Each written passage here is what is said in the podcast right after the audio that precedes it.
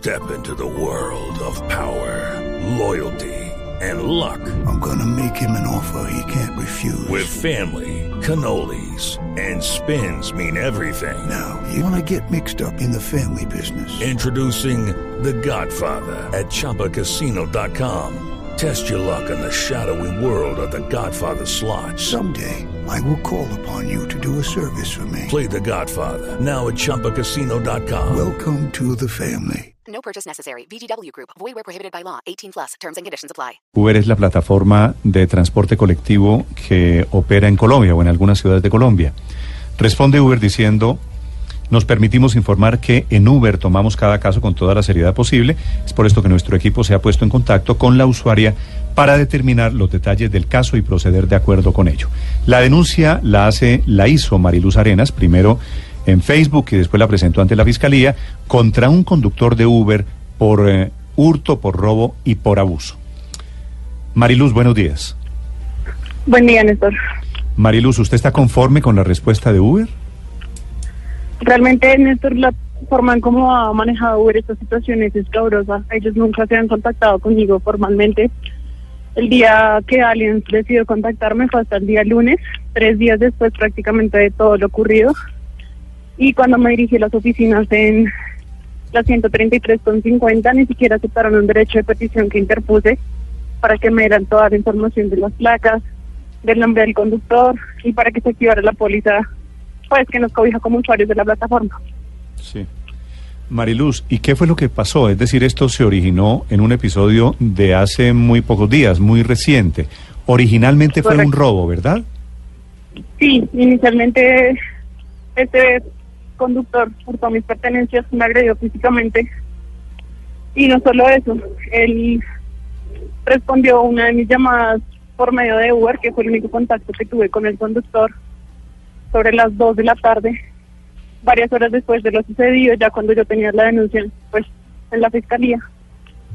Y eh, lo que hace es indicarme que él no tiene conocimiento de nada, o sea, negó absolutamente todos los hechos. Sí.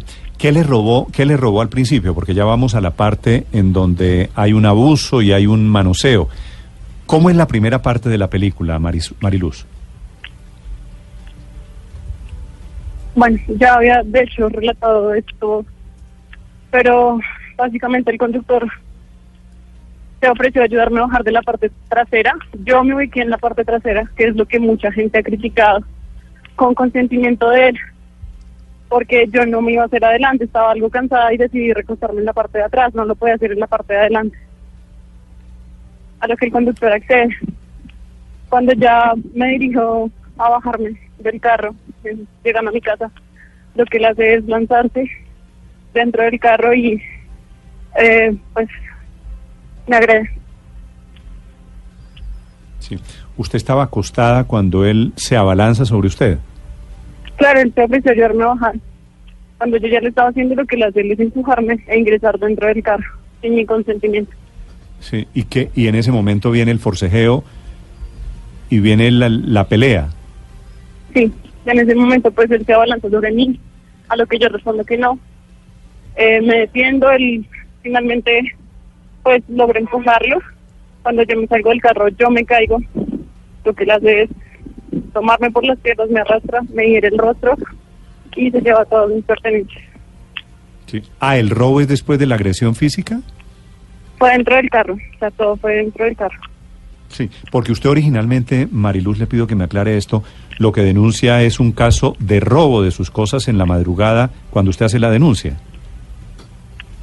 Sí, inicialmente no es algo fácil de contar, y menos por redes sociales, que una persona como estos me agredió físicamente. Eso únicamente tiene conocimiento la fiscalía y las entidades pertinentes del caso. ¿Y usted, Mariluz, tuvo alguna sospecha cuando se subió? ¿Vio algo extraño en él? ¿O, o intercambiaron algún tipo de diálogo que le hu- hubiera hecho pensar que estaba en peligro?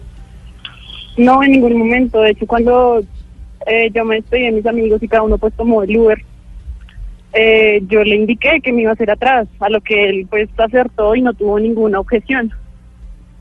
Sí. Entonces, nunca tuve un contacto directo con él porque yo todo el tiempo fui en la parte de atrás del carro. ¿Y durante el viaje él le habló? ¿Le dijo algo? No, absolutamente nada, o sea, no se intercambió ningún tipo de palabras, solo fue cuando ya me fui a, pues, a próxima a llegar a mi casa, de hecho fue muy cerca a mi casa, al frente de mi casa.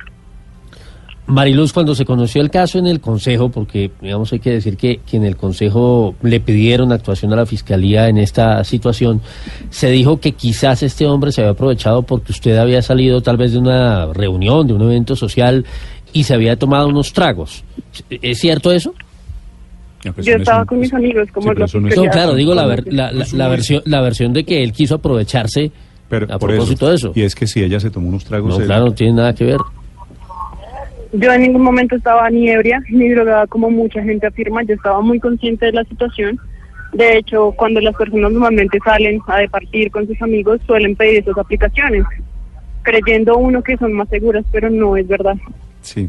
Yo en Us- ningún momento estaba ni ebria ni drogada, como suele afirmar mucha gente, y de eso está el informe de forense.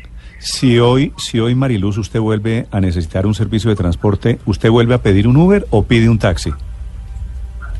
Creo que no me, o sea, en este momento no me siento segura con ninguna de las dos. ¿Pero le había pasado algo en un taxi antes? No, no voy a estigmatizar el servicio ni de taxi ni de Uber. Yo creo que, que Uber no ha tomado las medidas pertinentes del caso y creo que ellos contratan a cualquier persona, cualquier persona se puede hacer miembro, aún sin saber todo lo que esto implica, ¿sabes? Esta persona únicamente llevaba dos meses en el servicio de Uber. Ese es el problema de fondo, porque como no hay relación laboral entre este señor y Uber, pues Uber Exacto, el problema de fondo es ese. no dice Eh, nada. Mariluz, pero me parece increíble. Usted no ha tenido, nadie de Uber la ha atendido, nadie de No, Uber pues la ha buscado, nadie le ha respondido en las redes. de Uber- de Ellos Uber- únicamente me han contactado vía mail, pero eso fue hace aproximadamente dos días, cuando ya desde el día lunes me empezó a contactar la aseguradora Allianz. Sí, me llama la atención una cosa, ¿cómo logró usted, digamos, formalizar la denuncia si usted va e intenta eh, eh, presentar un derecho de petición a Uber para tener los datos del señor, se lo niegan? ¿Cómo logra formalizar la denuncia? ¿Cómo? Porque lo que le entendemos No, por su relato la es que el tipo se va y la deja el allí. día viernes. Ajá. O sea, lo del derecho de petición fue hasta el otro día cuando ya me acerqué a las oficinas de Uber. Mariluz, ¿usted cómo supo los datos de este señor de Uber? Exacto. Pues Néstor, como finalmente nosotros tenemos acceso a la aplicación y él me había hurtado todas mis pertenencias, mi celular, dinero en efectivo, tarjetas de crédito y débito, eh, con el nombre y el teléfono celular de esta persona pude identificar el perfil en, en Facebook. Y, eh, o sea, yo tengo toda la información del agresor y Uber no ha hecho absolutamente nada por tomar cargo de eso. ¿Y ha recogido alguna información? ¿Le ha llegado algún dato de este hombre? Sí, o sea, lo más escabroso de todo esto no es la agresión, no es finalmente el tema material, ¿sabe? Porque yo creo que eso eh, se recupera. Pero esta persona tiene una doble identidad, o sea, él tiene una cédula escrita a dos nombres. En serio me da miedo que él ya con dos identidades, pues no sé, es, es un peligro, es un peligro para la sociedad y en cualquier momento puede cometer otro otro delito. ¿Y usted sabe los dos nombres del señor?